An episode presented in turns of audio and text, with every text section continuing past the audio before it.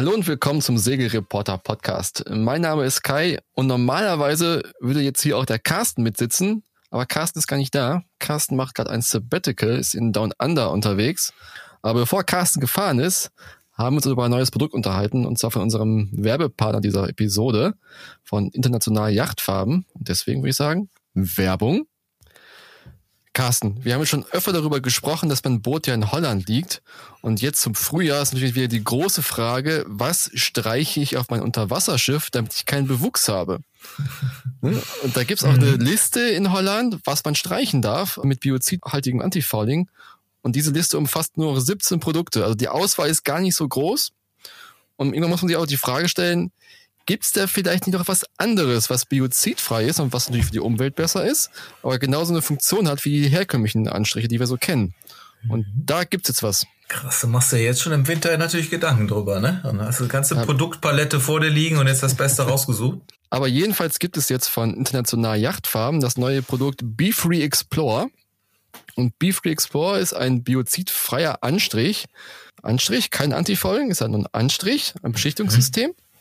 Und dieses basiert auf einer Silikon-Polymer-Technologie und sorgt eben für eine sehr, sehr glatte Oberfläche. Und die ist dann so glatt, dass halt Mikroorganismen wie Seepocken, Schleim und Algen auch keine feste Verbindung mit dem Untergrund eingehen können. Das heißt, die denken, das ist einfach nur Wasser und setzen sich darin gar nicht fest. Oder wenn sie es mhm. versuchen, dann haben sie einfach nicht die Möglichkeit, sich da so reinzugraben, dass sie fest anwachsen. Muss da nicht eine bestimmte Geschwindigkeit auch durchs Wasser haben, damit das dann von alleine ab? Ja, genau. Das, das ist so ein, mhm. das ist ein Thema dabei. Mhm. Du musst quasi das Boot immer in Bewegung haben, damit das quasi durch die Reibung im Wasser halt, dass die, dieser, dieser Schleim und diese Algen, die sich irgendwie am, am Rumpf so festgesetzt haben, mhm. wieder abgewischt werden. Falls das Boot mal länger liegen sollte, sagt international selber, man muss dann auch mal kurz irgendwie drüber wischen mit einem Lappen oder so im Wasser, um halt diesen Belag zu entfernen, falls du halt nicht öfter segelst. Aber gerade Holland sind da auch, wie du schon sagst, sind ja krasse äh, Regeln im Grunde auch. Ne? Wird da nicht äh, öfter kontrolliert? Äh, genau, das wird immer wieder angedroht. Mhm. Ne? Wenn du erwischt wirst mit einem biozidhaltigen Antifouling, was nicht zugelassen ist in Holland, dann kriegst du ein Bußgeld bis zu 2500 Euro. Mhm. Und deswegen sollte man sich wirklich überlegen, ob man in Holland ist. Gerade der Bewuchsdruck ist ja im Eiselmeer, im Süßwasser nicht so hoch. Und da kann man wirklich guten Gewissens, glaube ich, einmal mal sowas ausprobieren, auf ein biozidfreies Anstrichsystem zu wechseln das mal auszuprobieren. Denn das Gute ist auch bei diesem Be-Free-System, das kannst du auf jedes Antifouling auftragen. Also früher hast du ja immer gedacht, oh Gott, ich muss ein neues ja. System auftragen, ich muss erstmal alles runterkratzen und, genau. und so und mhm. neu aufbauen. Das musst mhm. du hier nicht. Also du kannst, das ist so konfiguriert worden, dass du es auf jedes Beschädigungssystem auftragen kannst. Egal, ob es auf Aluminium ist, GFK, Stahl oder Holz. Und du musst halt quasi, da gibt's so drei verschiedene Anstriche. Du fängst an mit einem Conversion Code. Conversion heißt schon, mhm. dass quasi so eine, so eine Schicht, um halt diese Verbindung herzustellen mit dem alten Antifouling. Da streichst du quasi einfach drüber. Dann kommt ein Tie-Code drüber und dann zum Schluss eben halt diese Be Free Explore Topcoat Beschichtung, was eben diese äh, Silikon-Polymer-Basis ist. Mhm. Und Krass. deswegen kannst du halt relativ einfach wechseln. Werbung Ende. Da Carsten ja in Down Under unterwegs ist, habe ich mir einen neuen Co-Host gesucht und das ist der Nick. Nick ist der Chefredakteur der Segler Zeitung und jetzt mit mir zusammen hier im Podcast. Hallo Nick. Ja, moin Kai. Freue mich hier sein zu dürfen. Ja, wie geht's dir denn so? Mir geht's ausgezeichnet. Ich bin äh, ein bisschen nervös. Das ist mein erster Podcast und direkt im Segelreporter Podcast. Das ist natürlich ein bisschen aufregend. Erzähl mal was über dich. Wo kommst du her? Was machst du? Ja, also ich bin gebürtiger Düsseldorfer und mich hat es 2005 an die Küste nach Rostock verschlagen und da habe ich angefangen, eine Schiffsmechanikerausbildung zu machen. Bin dann in der Zeit eben zur See gefahren, habe anschließend Nautik studiert in Warnemünde ähm, und ja, bin dann danach in den Journalismus gewechselt und habe, da haben wir uns kennengelernt, Kai, habe ich beim Magazin Segeln ein Volontariat zwei Jahre lang gemacht und dort als Redakteur anschließend gearbeitet, bis ich dann ähm, 2018 war das, glaube ich, von der Seglerzeitung Shanghai wurde und dort ähm, angefangen habe, wo ich jetzt seit 2020 äh, Chefredakteur bin. Genau. Ja, so, so viel zu mir vielleicht. Ach so. Ja. Ich habe natürlich ein bisschen Segel-Background, das könnte man noch erwähnen, äh, als, als Jugendlicher eben oder als Kind angefangen, ganz klassisch mit dem Opti über verschiedene Jollen wie äh, 420er Pirat, bisschen 14-Footer Und ja, diese ganze Segelei hat dann aber mit Beginn meiner Ausbildung, äh, habe ich das an den Nagel gehängt und dann nur noch Fahrtensegelei, beziehungsweise ein bisschen auch in der, äh, auf den Klassikern noch Regatta gesegelt, aber ja, weitestgehend nur noch Fahrtensegeln eigentlich. Was heißt Klassiker? Ich bin ein paar Jahre in der Crew von der Germania 3 mitgesegelt, äh, als, als Vorschiffsmann. Ähm, genau, das war, ja, das war meine Klassikerzeit, ich glaube, drei Jahre. War auf mhm. jeden Fall sehr, sehr interessant, sehr, sehr schöne Regatten, schöne Community. Die, die, diese Klassiker-Leute sind aus meiner Sicht, würde ich sagen, sehr äh, ja, herzliche, herzliche äh, Segelfreaks, die ihre Schätzchen da ähm, mhm. bewegen. Ja. ja, die Germania war ein Achter, glaube ich, oder ist ein Achter. Genau, 8 Meter R, das war die, die Krupp, ähm, die, ja, die dritte Germania im, im Hause Krupp, die 1936 hat die bei den Olympischen Spielen in Kiel äh, die Bronzemedaille gewonnen mit dem Krupp an Bord. Ja. Denke ja. mal jetzt nicht mehr im Besitz der Krupp Stiftung. Nee, genau, die ist ein Privatbesitz, ein, ein Duisburger Immobilienunternehmer besitzt die, der hat die in den 90er Jahren erworben und hat die, das ist eigentlich ganz witzig, ähm, in einem nicht allzu guten Zustand erworben und hat sie dann erstmal zu einer Fahrtenjacht umgebaut, wie man sich das so richtig vorstellt, mit, mit Seereling, mit Pantry an Bord, die eingebaut wurde, Kojen, weil ja sein Plan war, es mit der Familie dann mit Segeln zu gehen. Aber es stellte sich raus, die Familie hat gar nicht so Interesse, auf einem Achter Fahrtensegeln zu betreiben. Das Boot bietet nicht allzu viel Komfort. Und im Laufe der Jahre wurde das Boot immer mehr zurückgebaut und bis heute äh, läuft dieser Rückbau zu den, zum Originalzustand der 30er Jahre. Also ähm, Motor ist inzwischen raus und, und ähm, das Cockpit und alles wurde nach altem, alten Plänen wieder hergerichtet. Ja. Mhm. ja, spannend. Also bist du auch so ein bisschen Regatta erfahren. Ja, also äh, wie gesagt, in den letzten Jahren wenig. Ähm, ich habe halt mit, mit fünf dann fünf Jahren, glaube ich, mein erster kleiner Opti-Regatta gesegelt und bis ich dann so 18 war, bin ich hm. auf viele äh, ja, über die Baggerseen und Seen und, und Ostsee, Nordsee getingelt und habe allerdings nie irgendwie groß erfolgreich im Sinne von, von gefördertem Leistungssport oder sowas. Ich glaube, man würde mich dann eher als, als breiten Sportler bezeichnen. Hm, okay, dann machen wir jetzt mal einen Sprung vom Regattasegeln der 30er Jahre auf der Germania zum Regattasegeln im Jahr 2023, nämlich zum Ocean Race. Man muss ja immer aufpassen, dass man nicht automatisch Volvo Ocean Race sagt. Geht's dir auch so? Absolut. Also ich glaube, meistens sage ich noch Volvo Ocean Race. Das ist ja. einfach so drin. So, damit aufgewachsen, ja. Genau. Wir springen jetzt zum Ocean Race oder The Ocean Race. Dort ist vor zwei Wochen die dritte Etappe gestartet von Kapstadt nach Brasilien. Ich kann mir einfach den Namen nicht merken von Itajaí, ähm, deswegen sage ich immer nur Brasilien, die segeln nach Brasilien. Wenn es jetzt so keine Verwechslung kommt. Jedenfalls, aber es ist eine unglaublich spannende Etappe. Also ich habe, bevor es losging damals im, im Januar, habe ich gedacht, ah, okay, Ocean Race, segeln halt ein paar Boote kann nicht so spannend werden, aber es packt einen doch. Wie geht's dir? Ja, ich finde auch, also erstaunlich, also doch bei so einem kleinen Feld, wie viel Spannung da aufkommt. Ich meine, die sind wirklich immer nah beieinander und es ist echt spannend. Und natürlich die deutsche Beteiligung mit Malizia und äh, dem Team Guyot, also das finde ich schon faszinierend. Also hätte ich auch nicht erwartet tatsächlich, ja. Ja, ist wirklich spannend. Also gerade die dritte Etappe war ja super spannend. Auch direkt nach den ersten Tagen gab es schon viel Bruch, auch bei Malizia.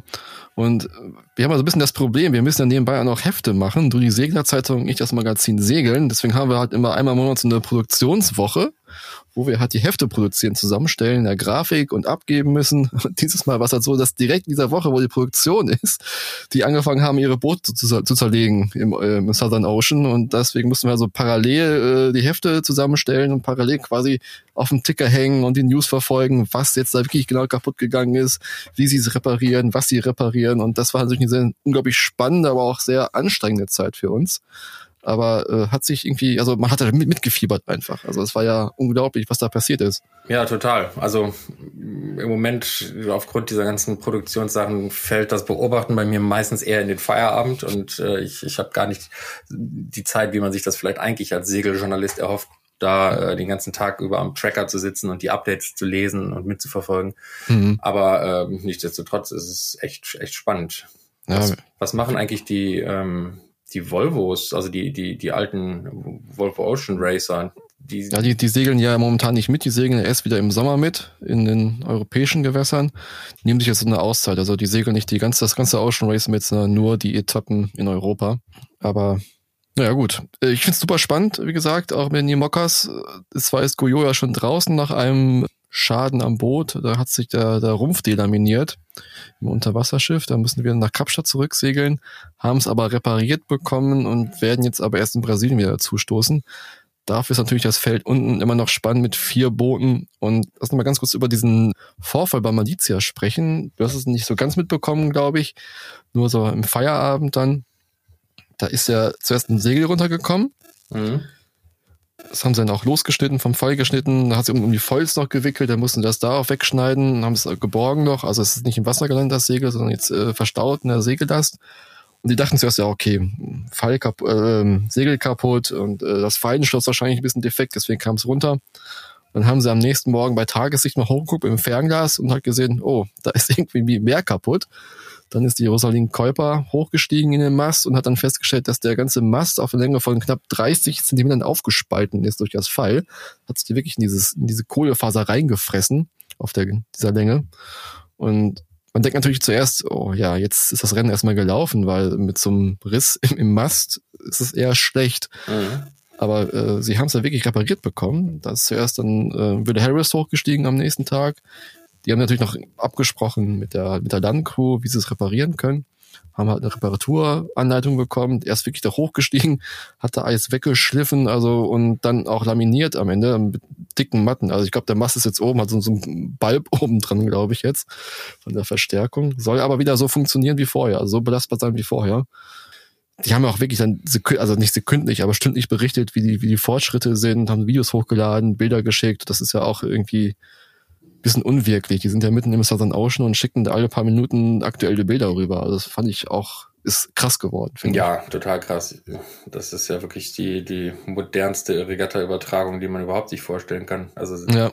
Ja, ich könnte mir vorstellen, also dass natürlich dann bei den Seglern trotzdem immer das mulmige Gefühl natürlich dabei ist. Ne? Ja, das hast du, glaube ich, immer dann. Wenn du weißt, da oben, wenn du es gesehen hast, wie es da oben aussah, dann denkst du dir immer, oha, hoffentlich hält das jetzt. Aber das habe ich mir tatsächlich auch bei, ähm, bei Guillot gedacht. Also jetzt steht da ja dann die Überführung nach Brasilien an und da mit einer, ja, einer Atlantikpassage und, und mit einem Boot, wo irgendwie der, der Boden während der Segelei hochgekommen ist und ge, ge, wie soll man sagen, ge, gewabbelt hat, ähm, da muss man jetzt schon irgendwie, glaube ich, also ich müsste denken, ja, da muss man sich überwinden, jetzt erstmal eine schöne Atlantikpassage zu machen, aber die Überführungscrew wird da, ja, wäre mal interessant zu wissen, wie die darüber denken.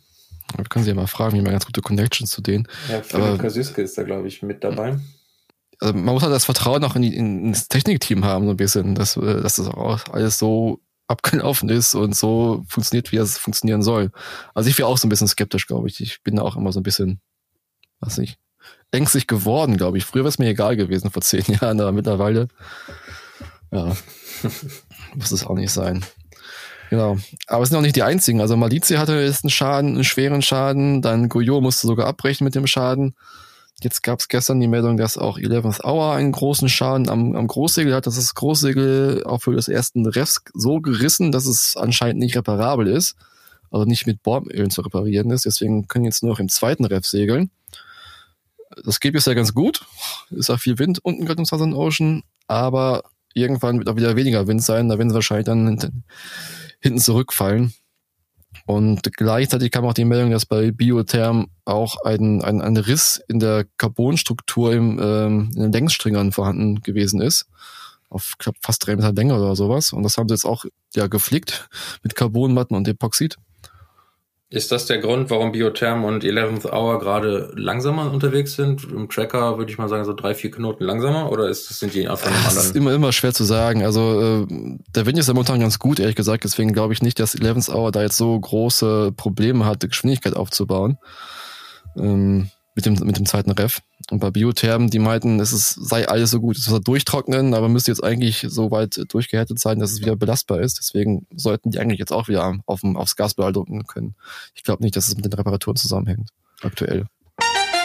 Was sagst du denn zu dem Thema, was jetzt auch bei Malizia, also die sind ja sehr transparent mit allem. Geben auch so einen Einblick in den Bordalltag. Es gab auf der zweiten Etappe ein Bild von Rosalind Käuper, wie sie auf dem Eimer sitzt und äh, die Morgentoilette erledigt. Und jetzt gab es gestern noch mal ein Bild von Will Harris, wie er auf dem größeren Eimer sitzt und die Toilette erledigt.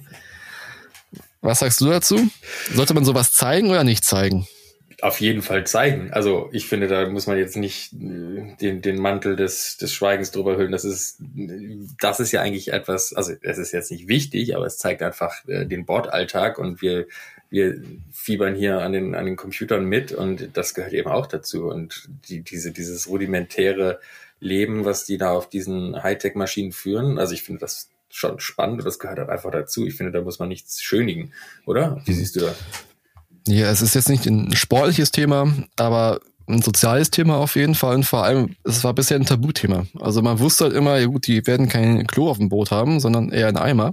Aber man hat nie gewusst, wo sitzen die dann eigentlich? Verstecken die sich irgendwo in der Ecke, machen ihr Geschäft oder machen die es wirklich so, wie sie es jetzt gezeigt haben, mitten im Cockpit vor allen anderen? Und ähm, von daher ist auch mal, ich glaube auch für den Zuschauer auch wichtig zu realisieren, was es eigentlich bedeutet mit diesen Rennmaschinen um die Welt zu hetzen.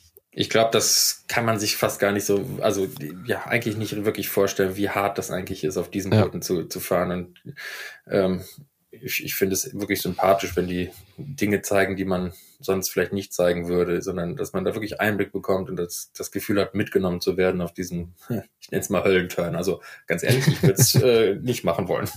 Nee, ich will, ich bin, also früher hätte ich es, glaube ich, cool gefunden, aber ich, äh, mittlerweile bin ich auch in dem Alter, wo ich sage, nee, ich will jetzt lieber in, in Ruhe einen Kaffee trinken und äh, über den See dümpeln. Ja. Ja. Es gab ja auch so ein paar Stimmen, die meinten, das ist alles nur sexistisch, wenn äh, Rosalind Käuper da auf dem Eimer sitzt und sich dabei filmen lässt oder fotografieren lässt. Hm, Glaube ich jetzt nicht, weil es ist ja nicht so, dass es jetzt irgendwie ein Paparazzi gewesen ist, der sich da irgendwie äh, aus dem Hinterhalt abgelichtet hat. Und das war ja quasi der Onboard-Reporter. Und auch der Onboard-Reporter wird auch nicht einfach so draufgehalten haben, das wird alles abgesprochen gewesen sein. Und das war eine freiwillige Aktion, sowohl von Rosaline als auch von Will Harris jetzt. Mit Sicherheit, das läuft ja durch verschiedene Filter durch. Also auch ja, eben. Also das, das Team gibt es ja frei.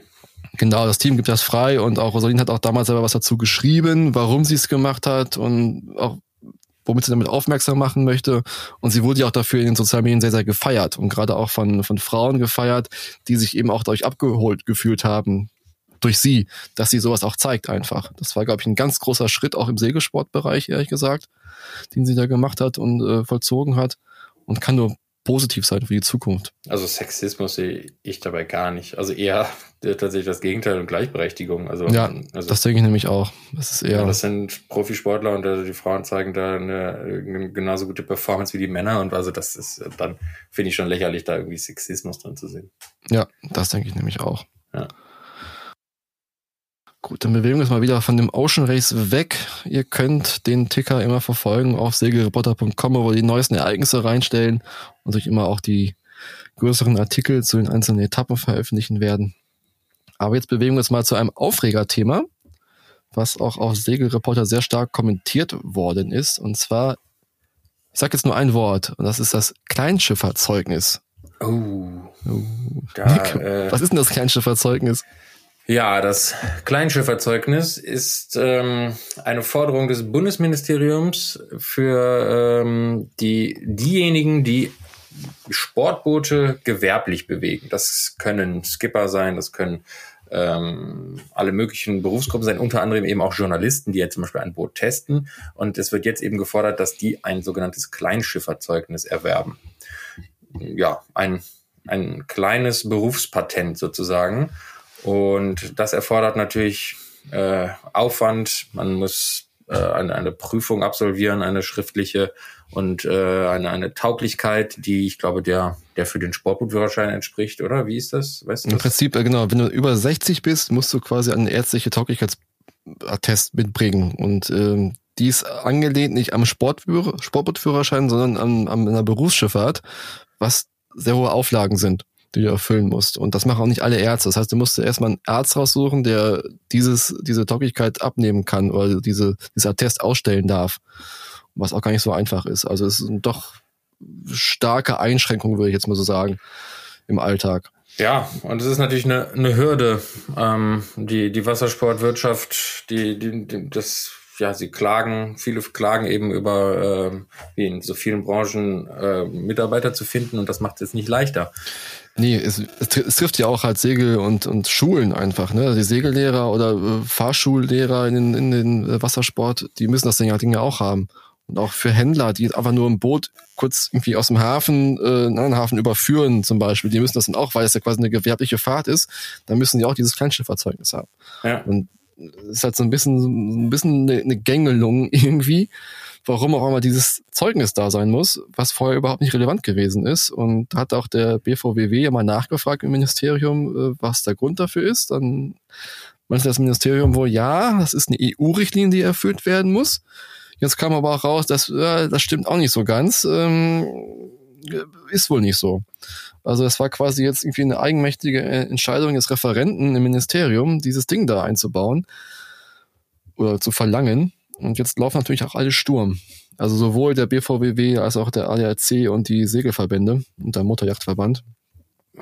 Es ist halt ein schwieriges Thema. Äh, jegliche neue Bürokratie, die eingeführt wird, ist natürlich erstmal zu hinterfragen. Also zu Recht, finde ich. Andererseits in, im, im Kfz-Bereich, wenn ich jetzt äh, gewerblich unterwegs bin, brauche ich halt auch meine Scheine dann dafür. Ne? Also irgendwie ein Taxischein oder Personenbeförderungsschein oder ein LKW-Führerschein. Und, ja, aber es ist halt auch nicht richtig vergleichbar. Also sage ich jetzt mal so, es ist auch nicht so, wenn wir jetzt mit dem Dienstwagen unterwegs sind, dass wir einen eigenen Führerschein bräuchten und sowas. Und das ist ja eher, du musst ja jetzt ja, als Segellehrer vielleicht kann man das so sagen, dass du vielleicht irgendwie einen Schein brauchst oder sowas, aber als Händler, der nur ein Boot von A nach B fährt, ohne Gäste, ohne alles, dass der sofort diesen Schein braucht, ähm, macht für mich jetzt nicht so viel Sinn, ehrlich gesagt. Oder auch für uns Journalisten. Also ja, was, was ändert das, das jetzt? Das ne? Wir müssen schon. ja jetzt keine neuen Auflagen erfüllen oder irgendwelche. macht irgendwie keinen Sinn. Ähm, wie, wie ist das bis, ich glaube, 2025 kann man den jetzt aber relativ einfach umschreiben lassen noch, oder? Das ist so eine Übergangsfrist, glaube ich. Ja, genau. Die Übergangsfrist war zuerst nur bis 2024, die wurde jetzt nochmal erweitert bis 2025 und äh, man kann, das ist auch, hier kommt wieder das nächste komische Sache. Also im Prinzip, das musst du ja quasi jetzt bei der Generaldirektion Wasserstraßen beantragen, das Kleinschifffahrzeugnis. So, die hatten damit bisher noch nie was zu tun, weil bisher sind die Scheine also die Verbände ausgestellt worden, durch die Berliner Verbände, also den Deutschen Seglerverband und den Deutschen Motorjachtverband. Die haben halt unsere Führerscheine ausgestellt. Mhm.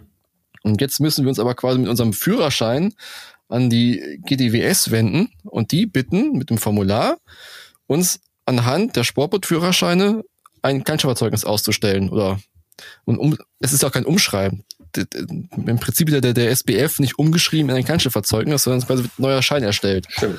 Aber und da das ist auch ja seltsam, was auf dem Formular steht auch oben drauf, Umtausch des SBF in ein neues, ähm, in, ins, ins Kleinschifffahrzeugnis. Das stimmt ja auch nicht. Wir brauchen ja auch weiterhin das, den SBF, um halt privat ein Boot zu bewegen. Wenn wir jetzt privat ein Boot irgendwie bewegen auf Wasserstraßen, dann brauchen wir weiter den SBF und nicht das ganze Verzeugnis. Also das ist alles etwas abstrus, diese Regelung. Mhm. Und jetzt kam auch raus, dass die beim GDWS ja, wie gesagt, die haben ein bisschen nichts mehr zu tun gehabt damit und die sind total überfordert. Die haben ja auch nicht so viel Personal einfach, um diese Anträge jetzt da irgendwie zu bearbeiten. Da jetzt ein paar tausend Leute dieses Kleinschifffahrzeugnis beantragen. Ja, es dauert halt ein bisschen. Das ist, momentan gibt es ja wohl Wartezeiten von mehreren Monaten, wenn man das jetzt beantragt. Also irgendwas stimmt da vorne und hinten nicht. Wobei ich jetzt sagen muss, mit der, mit der Ausstellung der Führerscheine, ja, die Sportbootführerscheine, das haben die Verbände gemacht, aber die, die gewerblichen, also jetzt hier irgendwelche äh, nautischen Patente etc., das hat ja, das, das hat ja auch, ist ja nicht bei den Verbänden angesiedelt, sondern bei, bei der Bundesbehörden. Von daher ist es ja schon richtig, dass dann. Es macht schon Sinn, das so zu machen, ja, aber im Prinzip, du, das Problem ist halt, du musst, du schickst eine Kopie des SBF zu denen. Und aktuell haben sie, soweit ich weiß, noch nicht die Möglichkeit, da müsst ihr quasi wieder beim Verband nachfragen, ob denn diese Kopie wirklich real ist, so echt ist. Ja, also man hat ein neues äh, Bürokratiekonstrukt geschaffen, um auch ja. vielleicht neue Arbeitsplätze zu schaffen. Ja, das soll auch ausgeglichen werden. Also quasi bis 2023, Ende 2023 müssen alle Verbände, also die Berliner Verbände, der DSV und der DMYV quasi ihre Karteien, äh, ihre Karteidatei mit allen erfassten Sportbootführerscheinen an die GDWS überschreiben oder melden. Mhm. Damit quasi ein zentrales Register geführt, wo alle Scheine drin aufgeführt sind. Aber das soll erst zum Ende des Jahres soweit sein. Ich weiß nicht, wie weit der Stand da jetzt ist, ehrlich gesagt. Ja, also ist alles ein bisschen komisch. Was ja auch irgendwie ein bisschen bemängelt wird, ist, dass auch die, ähm, die Verbände und die Vereine ja nicht befragt worden sind. Also im Prinzip ist es ja so, bevor sowas kommt, werden quasi alle, die das damit zu tun haben, also die Verbände, der BVWW, der DSV, der DMYV, der ADAC, alle Verbände, Verbände und Vereine, die sich in diesem Metier, also in diesem Lobbybereich aufhalten, werden befragt vorher vom Ministerium. Das hat es so wohl nicht gegeben im Prinzip ist es auch so, diese, dieses Kleinschifferzeugnis wird ja quasi eingeschleust durch die Binnenschiffspersonalverordnung. Da steht nämlich drin, dass man dieses Ding haben muss. Mhm. Und im Prinzip, es gab dazu auch, äh, die Verbände konnten zu dieser Binnenschiffspersonalverordnung durch die Änderung eine, eine Stellungnahme einreichen beim Ministerium. So, das ging natürlich bei vielen auch ein bisschen unter, weil was hat jetzt der Wassersport mit der Binnenschiffspersonalverordnung zu tun? Nämlich rein gar nichts. Deswegen ging das auch so ein bisschen unter. Also ich weiß zum Beispiel aus dem Kreuzer Yachtclub, wo ich ja auch aktiv bin, wir konnten auch eine Stellungnahme einreichen, haben es aber einfach nicht gemacht, weil äh, ja, es war jetzt nicht so ganz relevant für uns irgendwie. Und da in diesem Zuge wurde da dieses Kleinschifferzeugnis eingeschleust das ganze Ding. Es gab also keine Anhörung zum Thema Kleinschifferzeugnis. Es gab halt eine Möglichkeit zum Thema Binnenschiffspersonalverordnung was einzureichen oder angehört zu werden. Und das äh, ging halt so ein bisschen unter bei vielen, glaube ich. Wie sind denn die, die, äh, die Reaktionen sonst darauf, mal abseits der Verbände? Ähm, was sagt die Community? Alle sind ein bisschen geschockt, weil es sind ja auch Mehrkosten zum einen. Eine Segelschule muss jetzt quasi für das ganze Personal dieses Ding beantragen, diesen Schein beantragen. Das sind natürlich Kosten, zwischen 1000 und 10.000 Euro, je nachdem, wie groß die Schule ist. Und das muss erstmal stemmen können, so auf Anhieb, ne? Mhm. Und viele verstehen es auch einfach nicht. Auch, auch Händler sind natürlich jetzt auch irgendwie von, von Kopf gestoßen. Die haben ja manchmal nur Saison, Saisonpersonal. Und soll jetzt der Händler das Kleinschafferzeugnis für den Mann beantragen oder soll es der Mann selber, die Frau beantragen und das selber stemmen? Das sind ja auch Gebühren mit dabei. Mhm. Und wie gesagt, der BVW warnt ja auch davor, dass es dadurch auch der Fachkräftemangel noch verstärkt werden wird, weil Leute, die das Ding jetzt nicht haben und nicht äh, ausstellen lassen, weil sie es nicht einsehen, können auch nicht mehr in der Branche arbeiten. Hast du es dir schon beantragt? Nein. Du? Nee, noch nicht. Ich frage mich sowieso, ich habe ja nautische, das nautische Patent, also, aber ich denke mal, ich muss es trotzdem wahrscheinlich mir auch ausstellen lassen, weil das ja für den Binnenbereich ist, wie ich jetzt gelernt habe. Ich bin bisher davon ausgegangen, dass ich drum herum komme, aber mein Patent ist ja ein, ähm, also das Befähigungszeugnis ist, bezieht sich auf den, wobei, weiß ich gar nicht, ehrlich gesagt, das äh, müsste ich nochmal nachlesen oder mich informieren. Ja, es ist ein, ist ein bisschen konstrus, weil auch, man weiß ja auch wirklich nicht, ob jetzt wirklich auch Journalisten davon betroffen sind, ob das, was wir machen, gewerblich ist. Ich würde sagen, ja. Aber wo ist die Grenze? Dafür, dafür gibt es, soweit ich weiß, noch keinen richtigen Katalog. Na, mal sehen, wo das noch hinführt. Ja, es ist, es wird seltsam werden. Äh, vor allem auch diese, hat ja auch niemand mehr Lust, irgendwie eine Prüfung zu machen jetzt irgendwann, äh, nur um diesen Schein zu kriegen, weil diese Prüfung dauert immer zwei Stunden knapp irgendwie. Wann hast du deinen Schein gemacht? Also mein Sportbootführerschein binnen habe ich mit, ich glaube, wann kann man den machen? Mit 14 und mhm. ähm, mit 16 dann den Motorteil, wenn ich mich recht erinnere, und im Anschluss dann auch noch den Seeschein. Ja. Also, ja.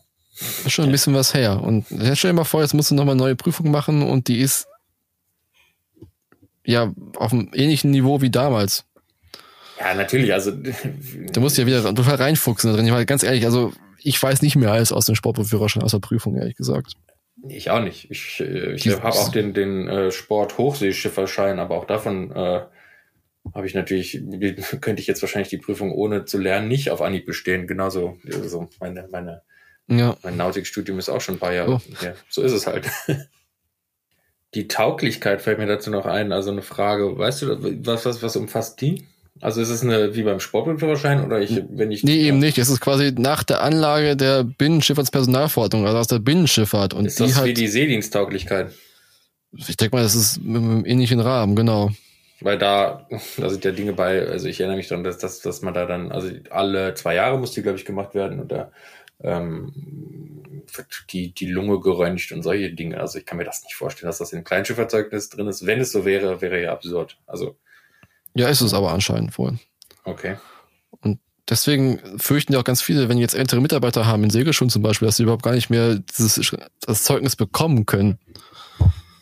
Ja. Weil sie einfach nach den Standard im, im Binnenschifffahrtsbereich gar nicht mehr tauglich sind. Ja. Ja.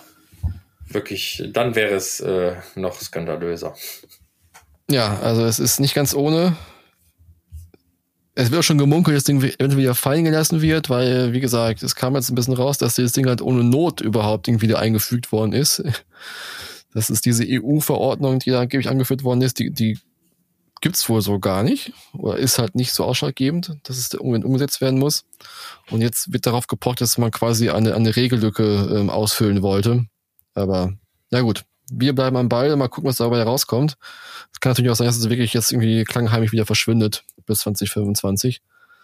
Da ist natürlich die Frage, was ist mit allen Leuten, die das Ding jetzt ausgestellt haben und sich haben ausstellen lassen, ob wir jetzt dann irgendwie zurückgehen müssen oder irgendwie erstattet bekommen, sind auch Gebühren bei. Ja, man wird es sehen. Also wir bleiben wirklich, wie du gesagt hast, wir bleiben am Ball und ähm, vielleicht erfahren wir auch nochmal, was die Beweggründe wirklich dafür waren, eine Regellücke auszufüllen, die nicht bemängelt wurde.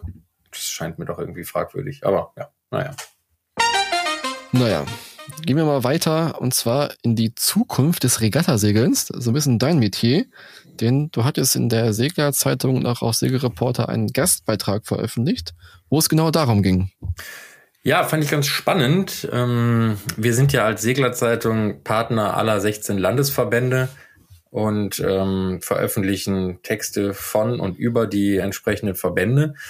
Und auf den Seiten des Brandenburgischen Seglerverbandes, beziehungsweise wie er richtig heißt, Verband Brandenburgischer Segler, war ein interessanter Beitrag vom Landestrainer Jan Müller und dem für Leistungssport Verantwortlichen, der ähm, äh, Andreas Vogt.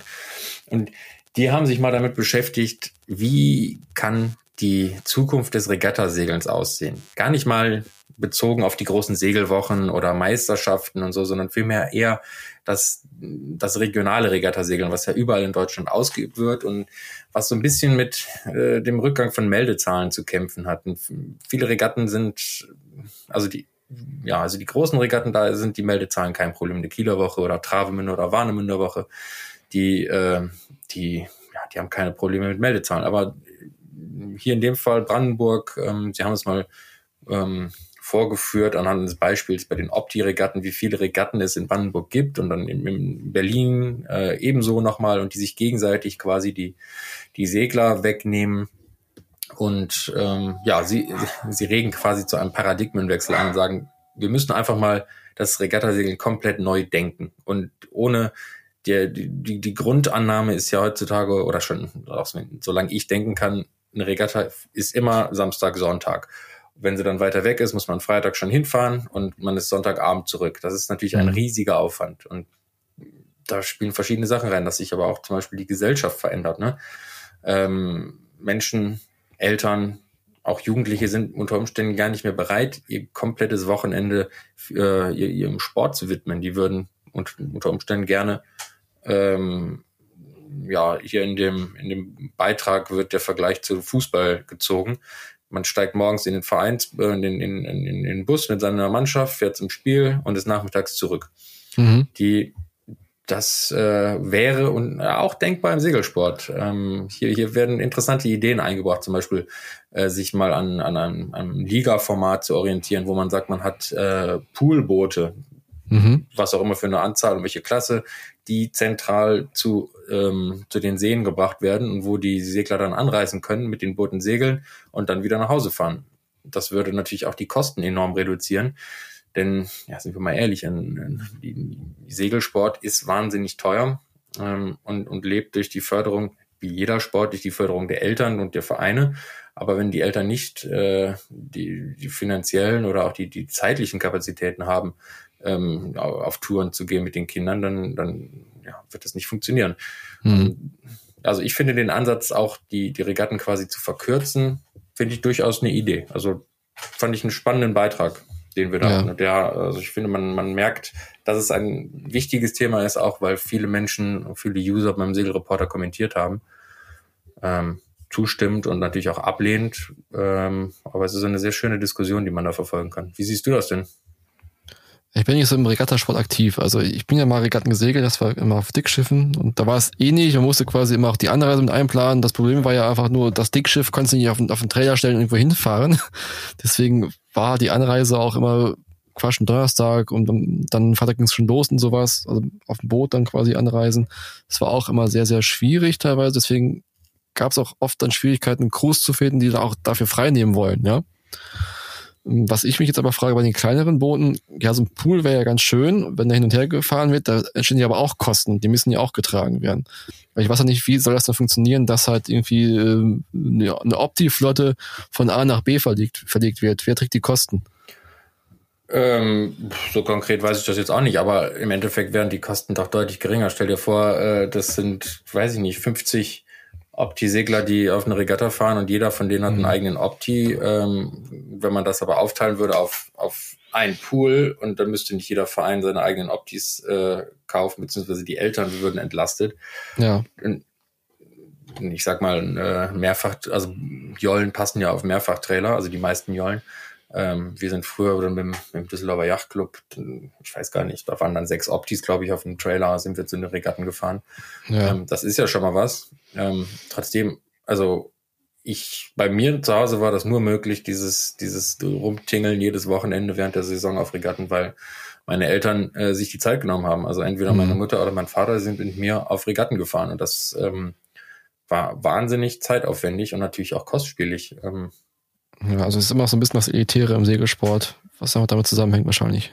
Ja, mit Sicherheit. Und ich finde, mhm. es, wenn man von Inklusion spricht, dann meint man ja ähm, alles, also auch die, die Einbeziehung von, von Leuten, die äh, sich diesen Sport so nicht leisten können, sondern ähm, ja, niedrigere Einkommen haben, die mhm. auch in diesen Sport so bekommen. Und irgendwie muss man den sinkenden Meldezahlen begegnen. In den Vereinen, ähm, auch hier wieder ausgenommen die großen erfolgreichen Vereine, ich glaube, die haben überhaupt nicht mit, äh, mit sinkenden mit oder überalterten, alter, äh, überalterten ähm, Mitgliedern zu kämpfen, aber so kleine Vereine, ähm, gerade im Binnenland, da ist es ein Problem, dass die einen Mitgliederspund haben, der kaum aufgefangen wird. Und mhm. ähm, da wäre jedes Konzept, was irgendwie neue Leute, neue, junge Leute äh, in den Sport bringt, wäre ja wünschenswert, damit diese Vereine überleben, beziehungsweise der, mhm. der, der Sport auch auf dieser regionalen Ebene. Denn nochmal, es geht nicht um olympische, dis, olympische Bootsklassen, und es geht um die, die, die vielen Klassenvereinigungen, die wir in Deutschland haben. Wir haben allein in der Seglerzeitung haben wir über 70 Partnerklassenvereinigungen. Ähm, und ich weiß, dass viele von denen sehr um Nachwuchs kämpfen und Werbung machen und äh, überlegen, wie kriegt man das hin, dass, dass neue Leute ihr Boot, also das Boot der Klassenvereinigung auch mal ausprobieren, um dann vielleicht da langfristig ein, ein seglerisches Zuhause zu finden. Hm, okay.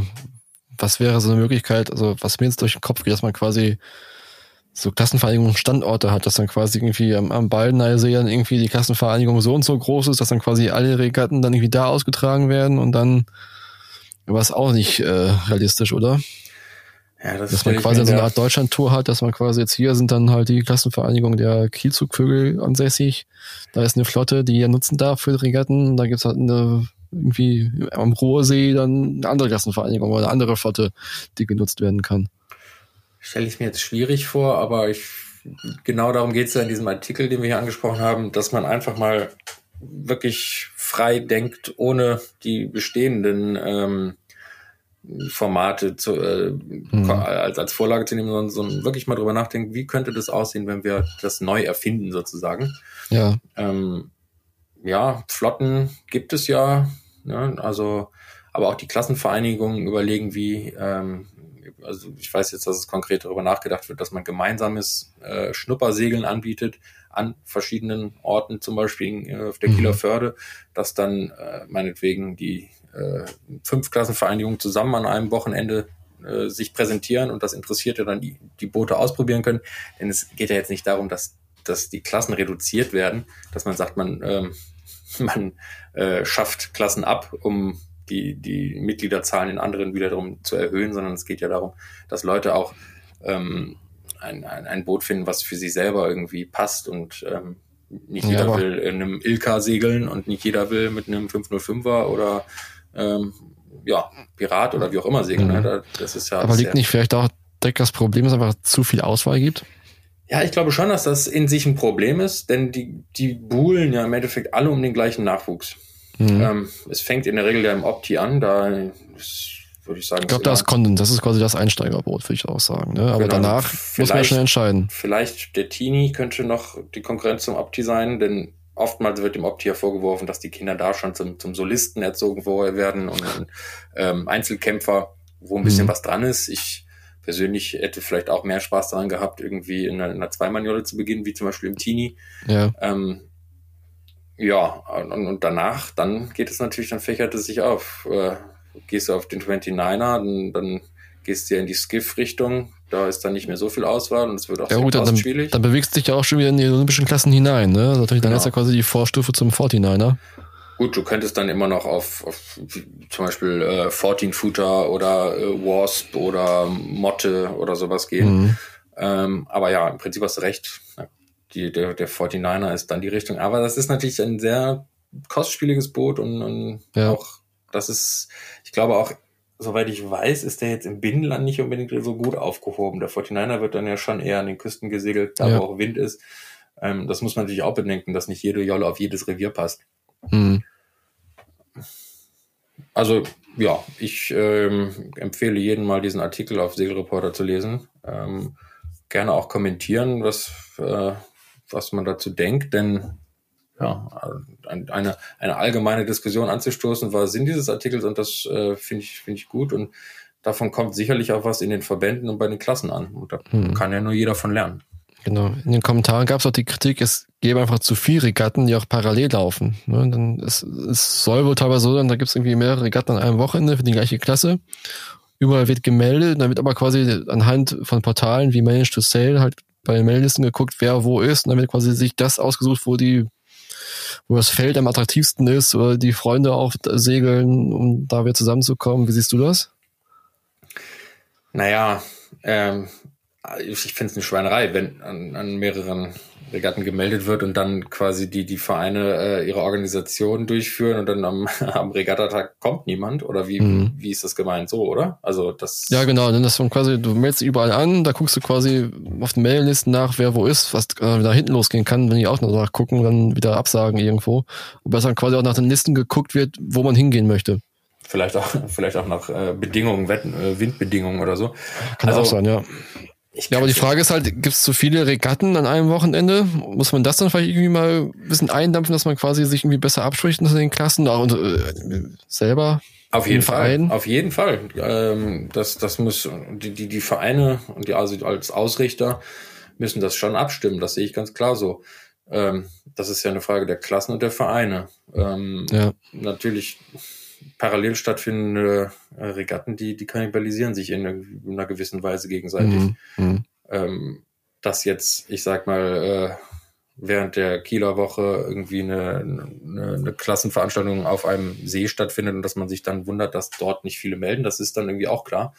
Aber ja, Aber gibt's ja immer wieder, weil der Kalender immer so eng ist mittlerweile auch an so vielen hochkarätigen Veranstaltungen, dass dann quasi auch andere hinten runterfallen, weil es eben parallel ist. Das hatten wir jetzt auch bei der Kieler Woche ja ein paar Mal, dass irgendwie parallele Weltmeisterschaften stattgefunden haben, irgendwo anders. Und deswegen die Meldezahlen zurückgegangen sind. Wir hatten vor zwei Jahren, glaube ich, eine Kieler Woche, wo die olympischen Klassen so gut wie kaum vertreten gewesen sind. Ja, aber ich finde, die, die, bei den großen Veranstaltungen ist es noch was anderes. Wenn du dann in den internationalen Bereich gehst mit, mit mhm. Welt- und Europameisterschaften, ähm, die, die werden natürlich anders äh, geplant und getaktet als, aber ich, ich, ich rede jetzt hier von der von der Regatta auf dem äh, Unterbacher See oder mhm. ähm, auf dem Dümmersee und ich weiß nicht was, also regionale Veranstaltungen, die jetzt nicht Meisterschaften sind. Da muss schon geguckt werden, dass die, dass die sich gegenseitig, ähm, ja, dass man das plant und dass, dass in der Planung eben durchaus auch Distanzen ähm, beachtet werden zwischen den Seen, dass man nicht sich die, die, die Felder gegenseitig streitig macht, sondern dass man ja. die Klasse dann eben den umherfahren kann, um die Regatten, um an den Regatten teilzunehmen und nicht an einem Wochenende die mehreren äh, Klassen, äh, mehrere Veranstaltungen gleichzeitig sind, parallel. Ja. Sehe ich absolut so, ja. Ja, ja gut, äh, spannend, wo es hingehen wird. Alles ist offen. Meinst du, dass das Regattasegeln noch eine Zukunft hat in Deutschland oder ist es eigentlich schon dieser Turning Point erreicht, wo es nur noch bergab geht. das, äh, das ist sehr, äh, sehr Oder was du wirklich nur noch äh, am Geld hängt, dass die Eltern genug Geld haben, um die Kinder Nein, äh, das Regattasegeln also, äh, überhaupt nicht. Das, das wird es weitergeben. Ähm, ich finde es gut, dass darüber nachgedacht wird, wie man es vielleicht attraktiver machen kann, um mehr Nachwuchs zu haben. Aber das Regattasegeln an sich, die, die, das sportliche Segeln gegeneinander, das, das ist äh, Kern unseres Sportes. Also darum geht's. Ähm, es gibt Fahrtensegeln und es gibt Regattasegeln. Und das Regattasegeln äh, macht vielen, sehr, sehr vielen Menschen sehr viel Spaß. Und das wird auf jeden Fall bleiben. Ähm, mhm. Es wird auch es, ich glaube, und das ist immer so, es wird Klassen geben, die einfach nicht mehr attraktiv sind, die dann keinen, keine Mitglieder mehr haben irgendwann und die dann auch äh, sozusagen sich auflösen und ähm, als Oldtimer vielleicht noch gesegelt werden. Ja. Und andere Klassen kommen dazu, also gerade in, natürlich im, im Foiling-Bereich und so. Wir sehen regelmäßig neue Klassen, die, die kommen. Wir sehen auch einfache Boote, die, die kostengünstiger sind, die ähm, Spaß machen, ähm, die die man sich aufs Dach des Autos schnallt, die, die haltbar sind. Ich finde, das ist auch immer ein großes Thema. Viele der, ich sag mal, Hightech äh, Bootsklassen, die, die werden zwei Saisons gesegelt und dann sind die weich und dann äh, können die, können die vielleicht noch irgendwie im Club zu, zu Ausbildungszwecken genutzt werden, sozusagen, aber nicht mehr auf Regatta-Niveau. Auch in Sachen Nachhaltigkeit tatsächlich. Ich wollte gerade sagen, gibt es ja euch ein Problem? Ja, also ich weiß auch, also früher schon irgendwie 420er, als ich dann damit gesegelt bin, da hieß es dann auch nach, nach, weiß gar nicht, nach drei Jahren oder so ist das nicht mehr äh, konkurrenzfähig zu segeln, weil das dann weich ist, das Boot. Mhm. Bin, ich bin dann etliche Jahre im Piraten gesegelt. Da ist ja genau das, also nicht das Gegenteil, aber da, da ist ja ein 20 Jahre alter Hain-Pirat genauso konkurrenzfähig wie ein Neubau sozusagen, wenn du vernünftige ja. Segel hast. Ähm, das ist eben aber nicht dieser Hightech-Sport, den ja viele betreiben wollen. Ne? Auf mhm. einfach das Boot wiegt viel, es äh, dann bist du weit, weit weg davon, äh, dass es irgendwie das Gefühl eines Foilings äh, erzeugt. Ähm, aber sobald du dann da eben bist, dann ja, wird es eben teuer. Und ich glaube, dass das durchaus ja auch eine Richtung ist, dass man schnelle Boote irgendwie braucht, die Spaß machen, aber die simpel sind und, und ja, die, die haltbar sind, die, dass eben ein, ein Club, wenn er in so ein Boot investiert, das auch seinen Clubmitgliedern zur Verfügung stellen kann. Auch das ist eben die Variante, um, um äh, Leute zum Sport zu bekommen, die nicht so viel Geld zur Verfügung haben, ist das Clubboot. Mhm. Also ich bin auch ja. Clubboote gesegelt früher, das ist ganz klar. Also ähm, meine Eltern hätten mir niemals einen Piraten gekauft oder Genau. Also wir haben diesen Anschluss mal gegeben auf Segelreporter. Ihr könnt da alle kommentieren, eure Meinung dazu schreiben. Und dann wollen wir mal schauen, wie sich das jetzt entwickeln wird in den nächsten Jahren. Und bevor wir uns jetzt verabschieden, lass uns mal ganz kurz nochmal über äh, Medien reden. Hast du in, letzten, in der letzten Woche auch Der Schwarm geguckt im ZDF? Nee, ich habe es noch nicht geguckt. Ich ähm, bin auch zwiegespalten. Ich weiß nicht, ob ich mich daran wagen soll. Die, die, die, die Kritiken waren doch sehr, sehr unterschiedlich. Ja, einige habe ich gelesen, die sagen, es ist eigentlich ganz, ganz nett anzugucken. Äh, die, die Qualität der, der Special Effects sei grottig. Das ist so ungefähr die, die, die Meinung, die ich überall gehört habe. Aber dann sagen auch wiederum die meisten, ja, wo sind diese 40 Millionen geblieben, die da rein investiert worden sein sollen? Also die, wo ist das Geld versenkt worden? Denn äh, die Qualität gibt's nicht. Aber ich habe es ich hab's noch nicht gesehen. Hast du reingeschaut? Oder hast ich habe die ersten, ja, die ganze Zeit auch geguckt. Ich habe die ersten drei, vier Folgen geguckt. Die fand ich jetzt okay. Also ne, es ist jetzt nicht so, dass es das ganz große Kino ist und man auch ein bisschen mehr erwartet, glaube ich, gerade was die Special Effects angeht. Also die waren jetzt, die waren okay und gut, aber halt lange nicht äh, an dem, was man so gewöhnt ist mittlerweile aus Hollywood einfach. Das ist halt wirklich noch meilenweit davon entfernt, aber für deutsche Verhältnisse war es jetzt schon gar nicht mal so schlecht, ehrlich gesagt, auch für europäische Verhältnisse. Ähm, ich habe auch das Buch gelesen vor, ja, vor boah, fast 20 Jahren, glaube ich. ich. Muss halt sagen, von dem Buch ist nicht mehr so viel übrig geblieben. Ne? Die, die, das Grundgerüst ist noch da, und man hat quasi fürs Fernsehen jetzt was ganz Neues drumherum gestrickt, mit neuen Charakteren, neue Charaktere zusammengefügt und neue Erzählstränge geöffnet. Das war halt so ein bisschen komisch, wenn man das Buch so noch halbwegs im Kopf hatte. Also ich, ich weiß auch nicht mehr alles. Das ist auch ein bisschen bei mir eine, eine, kleine Angst, dass ich diese, diese, also für mich ist das auch ein Buch, was ich äh, gelesen habe, wie alt war, wann kam das raus? Vor 20 Jahren, sagst du? Ähm, ja, fast 20 Jahre. Ja, als Jugendlicher habe ich das Buch gelesen, habe es verschlungen und fand es ganz toll. Ähm, ich bin dann später auch auf der Polarstern gefahren, die ja, ähm, in, also auf dem Forschungsschiff, die in dem, in dem Buch ja versenkt wird durch eine Methanblase. Ähm, der Professor Bormann, spielt er in der Serie auch die Hauptrolle? Nein. Ähm, weil der war ja ein, einer der Handlungsstränge, wenn ich mich recht erinnere, ja. Professor Bormann. Den habe ich dann auf einem anderen Forschungsschiff, auf der äh, FS Meteor, auf der ich dann gefahren bin, habe ich den kennengelernt. Und deshalb hatte ich immer irgendwie unheimlich, ja, unheimliche Freude darauf, diese, diese Serie irgendwann zu sehen, wenn sie denn verfilmt wird. Aber dann auch, dass Frank Schätzing ausgestiegen ist und, und ja, ich habe da so ein ungutes Gefühl. Ich will, will meine Kindheit oder meine Jugenderinnerung besser gesagt nicht, nicht kaputt machen, glaube ich. Das ist ein Thema, was in den letzten Jahren immer wieder hochgekommen ist, auch gerade der Bezug zu der Schwarm, also zu dem Roman von Frank Schätzing, in Bezug auf die Interaktion mit Orcas in der Straße von Gibraltar. Du wirst dich erinnern, in den letzten drei Jahren gab es immer wieder, ja, äh, wir nennen es mal Interaktion, also mhm. Orcas, die sich an Schiffen vergangen haben, in die Ruderblätter gebissen haben oder es gerammt haben sind auch zwei Schiffe gesunken mittlerweile, zwei Segeljachten durch die Interaktion mit Orcas. Und da haben wir viel gesagt, oh, es ist ja wie in der Schwarm, es, es ist Realität geworden, jetzt geht's dem Ende entgegen, sie wehren sich jetzt gegen uns. Und da gibt's auch ein neues Buch. Das ist geschrieben von Thomas Kiesbohrer, ist erschienen im Millemari Verlag und heißt Das Rätsel der Orcas. Und in das erste Kapitel hören wir jetzt einfach mal rein. Und wir sagen schon mal Tschüss, bis zum nächsten Mal und viel Spaß beim ersten Kapitel von Das Rätsel der Orcas. Ja, Tschüss. auf Wiedersehen auch von mir. Ciao, ciao. Das Rätsel der Orcas. Wie Orcas sich das Meer zurückholen, warum sie Boote angreifen. Ein Hörbuch des Millimari Verlags 2023, gelesen von Thomas Käsbohrer. Musik Paul Mottram in Suspension aus dem Album Natural Pathways, Copyright Audio Network Limited. Der liebe Gott steckt im Detail. Zitat nach Ludwig Mies van der Rohe, Architekt und Abby Warburg. Jede der nachfolgend beschriebenen Begegnungen mit Schwertwalen, die man auch Orcas nennt, hat sich so tatsächlich ereignet. Bei der Rekonstruktion der Geschehnisse habe ich mich strikt an die Details gehalten, wie sie die Betroffenen mir in Telefonaten und persönlichen Begegnungen geschildert haben und wie es im vielfach überlassenen Videomaterial zweifelsfrei erkennbar war. Ausschlaggebend war für mich der Wortlaut der Befragten, denen ich für das Material, ihr Vertrauen und ihre Mitarbeit zu Dank verpflichtet bin. Thomas Käsbohrer im Dezember 2022 Kapitel 1 Acht Minuten, eine Ewigkeit. Freitag, 16. September 2022, 21 Seemeilen westlich Vigo, Nordspanien, Vormittag 10.10 Uhr. 10.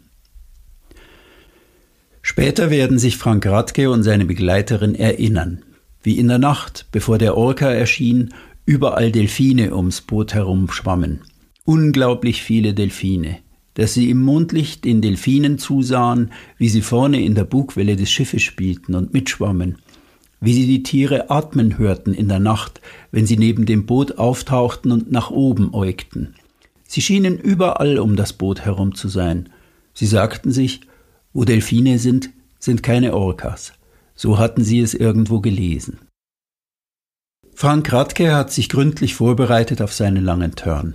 Im Mai ist er in Heiligenhafen an der Ostsee losgesegelt, ist durch den Nordostseekanal und über die Nordsee in die Bretagne und von dort ins nordspanische A Coruña gereist.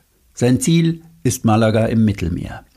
Zu Hause leitet er einen Betrieb mit 20 Mitarbeitern, weshalb er die lange Reise in Teilstrecken geplant hat, um nach jeder Etappe wieder an seinen Schreibtisch im bayerischen Voralpenland zurückzukehren.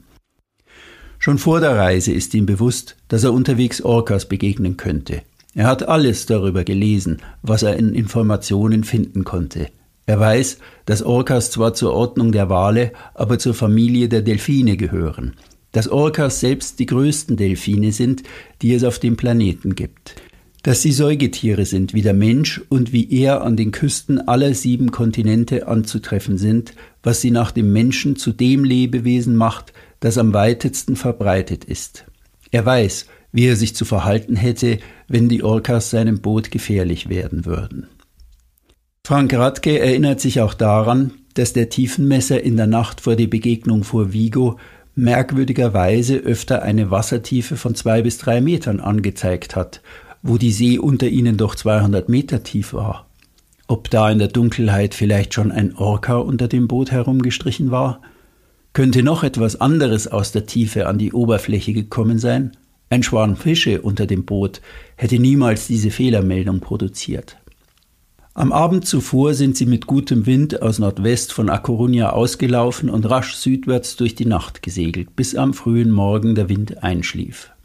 Als der Skipper in der Dämmerung die Wache übernimmt, beschließt er nach einem Blick in den Wetterbericht, die Küste hinter sich zu lassen und unter Motor weit hinaus auf den Atlantik zu steuern, wo der Wetterbericht ihm Wind verspricht. Gegen 10 Uhr morgens sind die Delfine verschwunden. Das Boot läuft noch immer Kurs West, als es plötzlich durch einen harten Schlag gestoppt wird. Ist es auf einen treibenden Baumstamm geknallt? Dann entdeckt er den schwarz glänzenden Rücken eines Orca neben sich auftauchen. Ein Orca-Weibchen vermutet er erst wegen der kurzen, gebogenen Finne am Rücken. Doch weil das Tier allein ist, könnte es auch ein einzelner Jungbulle sein. Bei ihnen bildet sich die Rückenflosse erst in späteren Jahren zu jenem 1,80 Meter hohen Schwert aus, das den Orcas den Namen Schwertwal verlieh. Der Skipper stellt sofort die Maschine ab und hastet unter Deck, um sämtliche Geräte inklusive Navigation und Echolot zu deaktivieren. Alles sollte ausgeschaltet sein, so hat er es in den offiziellen Empfehlungen der spanischen Behörden gelesen. Dann greift Radke nach seinem Handy und filmt den schwarzen Rücken mit der Finne, wie er gemächlich und ruhig aus dem tiefen Blau auftaucht. Wie das Tier langsam gleitend eine Wolke feuchter Atemluft nach oben schnaubt, Luft holt und gemächlich wieder abtaucht. Frank Radke und Monika Loch sind gefasst und so ruhig, wie es offenbar auch das fünf bis sechs Meter lange Tier wenige Meter neben ihnen ist. Martina Loch war Surfweltmeisterin und Betreiberin einer Segelschule am Gardasee. Sie kennt das Meer, hat einmal fast die Welt umsegelt. Frank Radke vertraut seinem Schiff, auch wenn er erst seit sieben Jahren passioniert segelt. Ihre Yacht ist keine Nussschale, sondern ein Brocken von über 16 Metern Länge, lang und schwer wie ein Kippsattelzug. Sie treibt jetzt langsam durch die schwachwindige See, als die beiden vom Heck des Bootes aus beobachten, wie sich der massige schwarze Körper langsam, ganz langsam von hinten unter sie schiebt, als kenne er nur ein Ziel, das Ruder der Yacht. Weg vom Ruder, von den beiden Steuerrädern links und rechts, warnt Radke seine Begleiterin. Er fürchtet, dass Martina sich die Hand verletzen könnte, wenn sie zwischen die Speichen des sich drehenden Rades geriete, sobald das Tier unten am Ruderblatt rütteln würde. Sie beobachten die ruhigen Flukenbewegungen, mit denen sich der Schwertwal fast zärtlich tastend von hinten dem Ruder nähert. Deutlich können sie jetzt aus nächster Nähe die weißen Zeichnungen auf dem schwarz glänzenden Leib des Tieres erkennen. Die beiden großen weißen Flecken seitlich am Kopf hinter den kleinen Augen, die jedem Orkakopf ein fast niedliches Aussehen verleihen. Den grauen Fleck hinter der Rückenfinne, der von oben wie ein Sattel aussieht und wie das astrologische Zeichen für Widder. Unter ihren Füßen dreht sich der Orka nun in Zeitlupe langsam seitwärts und zeigt seinen schneeweißen Bauch. Dann hält das Tier überraschend inne, seine ruhigen Bewegungen mit der Fluke, der schreibtischgroßen Schwanzflosse stocken in der Drehung. Ein Laut entfährt dem Skipper. Oh fuck. Er sagt es nicht in Panik, sondern wie ein Trainer, der weiß, dass sein Team gleich ein Gegentor kassiert. Er und seine Begleiterin sehen, dass der Schwertwal gerade dabei ist, seine mächtigen Kiefer um das über zwei Meter tiefe Spatenruder des Schiffes zu schlagen. Dann verfolgt die Kamera, wie schlagartig Bewegung in das massige Tier kommt, wie die Schläge mit der Fluke kräftiger, plötzlich aggressiv werden, wie der sechs Meter lange Schwertwal all seine Körperkraft einsetzt, um das große Bauteil des Schiffes wegzureißen. Plötzlich verwackelt das Bild, als würde das Schiff erbeben. Wasser wirbelt auf, wo eben noch die Schwanzflosse arbeitete. Dann liegt die See wieder ruhig da. Die Kamera folgt dem Orca, der ruhig und langsam, unendlich langsam nach Steuerbord zur rechten Seite des Schiffes abdreht. Wie er seelenruhig auftaucht, als wolle er sich von dem gerade begangenen Kraftakt erholen, um kurz darauf tief schnaubend Atem zu holen. Einmal, dann ein weiteres Mal, ein wütendes, platzendes Schnauben beim Ausatmen verrät, dass sein Verhalten nicht nur Spiel sein kann. Ob es Erregung ist, Anstrengung oder Aggression, das weiß Frank Radke nicht. Ein weiteres Mal holt das Tier fast lässig Schwung, nähert sich wieder dem Boot, so konzentriert, so fließend, als hätte es genau diese Abfolge zweimal atmen, Schwung holen, das Boot bedrängen schon lang geplant. Kein Zaudern. Auf Kielhöhe taucht es unter das Boot, hält inne. Wieder hält die Kamera den kraftvollen Flugenschlag fest, der das Wasser aufschäumen lässt. Dann stoppt die Aufnahme. Schwärze.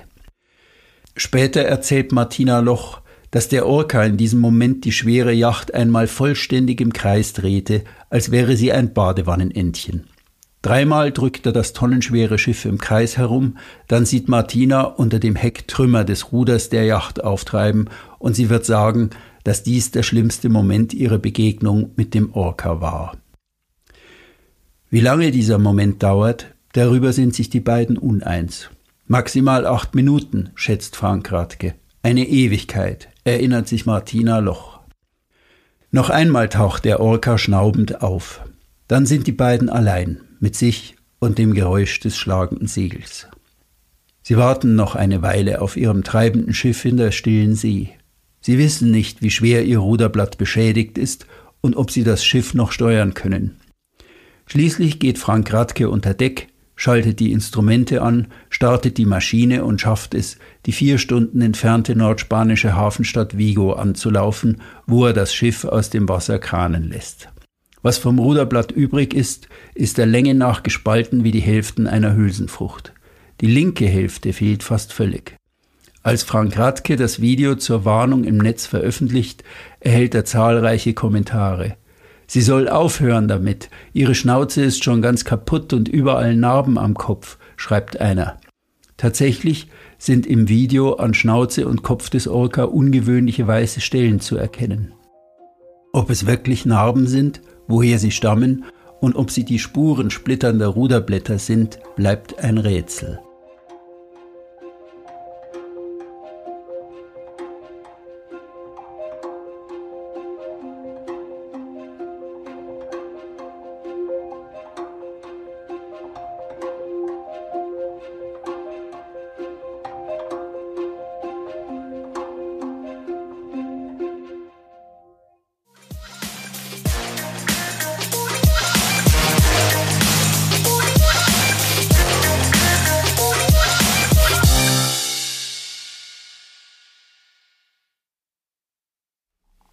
Das war der Segelreporter Podcast, produziert von der Ebner Media Group Booting Unit.